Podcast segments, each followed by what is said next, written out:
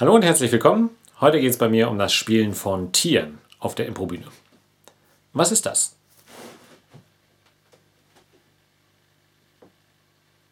So spiele ich eine Ratte. Und ich habe festgestellt, dass es drei Dinge sind, die immer wieder beim Spielen von Tieren eine Rolle spielen. Erstens versucht man Dinge vom Tier direkt zu übernehmen. In dem Fall diese Schneidezähne, die vorgereckte Schnauze und dieses Nagetiertypische Schnüffeln, die ständige Achtsamkeit. Als zweites geben wir der Figur einen Charakter, einen Tiercharakter. Bei der Ratte ist das die Verschlagenheit, die die echte Ratte eigentlich gar nicht hat, die aber bei Rattendarstellungen ganz üblich ist, bei Disney zum Beispiel, und dass das Publikum auch erkennen lässt. Ratte und nicht Maus. Und dann gibt es Dinge beim Tier, die auf den menschlichen Körper nicht passen. Die müssen wir für den menschlichen Körper adaptieren. Zum Beispiel können wir die Ratte nicht auf allen Vieren spielen. Da würden wir zu groß und zu klobig wirken. Ich mache das so, dass ich hier die Vorderbeinchen simuliere und dann über die Bühne trippel. Und wenn ich es gut mache, dann sieht das super rattig aus. Bei der Kuh genauso. Die können wir auch nicht auf allen Vieren spielen. Da würden wir nämlich zu klein wirken. Dann machen wir es vorgebeugt.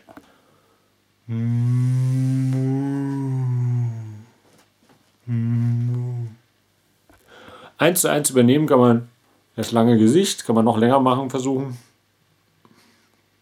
Und dieses Wiedercoin, das geht ganz gut. Wichtiger aber ist der Charakter, dieses drömelig Verschlafene, das die Kuh so ausstrahlt. Bei der Katze sieht man es besonders, wie wichtig der Charakter ist. Wir spielen das mit so einem Schmeichelgesicht, obwohl die Katze so ein Gesicht gar nicht machen kann. Aber dieses schmeichelnd Geschmeidige der Katze wird eben durch dieses Gesicht von uns unterstützt. Katzen kann man übrigens ganz gut auf allen Vieren spielen. Genauso wie Hunde.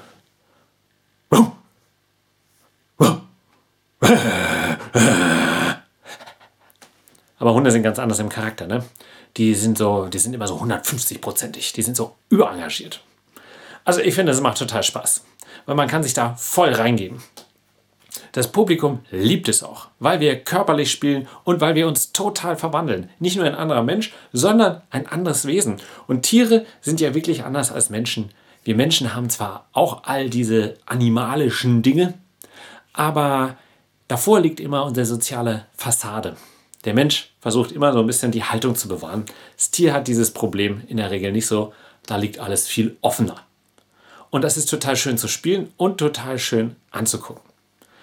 Das Tier geht mit seinem Körper in der Regel viel, viel offener und äh, selbstverständlicher um. Und das ist natürlich dann auch schwierig. Nehmen wir zum Beispiel einen Schimpansen. Ja, so ist schlecht gespielt. Passiert mir leider auch immer wieder, weil es ist viel zu fest im Körper. Und es ist halt so, wenn man was machen will, machen, machen, machen, ich mache, ich mache, dann wird man zu fest. Und das Tier ist aber ganz durchlässig im Körper. Schon besser. Und das Schöne, den stört es gar nicht, dass wir ihn jetzt hier angucken. Der ist ganz bei sich. Und das ist total spannend. Und deshalb würde ich auch sagen, nicht zu früh sprechen wenn wir Tiere spielen. Klar, im Märchen, bei Fabeln und so, da gibt es zum Beispiel die Bösewichter als Ratten. Lass ihn ans fertig machen. Bei Disney zum Beispiel. Aber wenn es eigentlich ein menschliches Setting ist, würde ich sagen, das Tier spricht erstmal nicht. Und selbst wenn man da ein bisschen mehr Menschlichkeit unterrühren möchte, um mehr Interaktionsmöglichkeit zu haben, würde ich sagen, nonverbal. Zum Beispiel die Kuh, die hört, dass sie geschlachtet werden soll.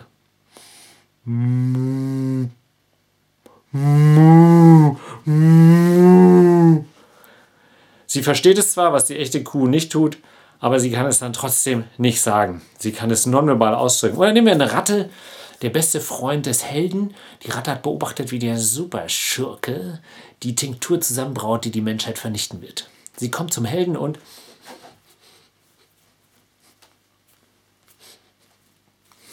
sagt es nonverbal.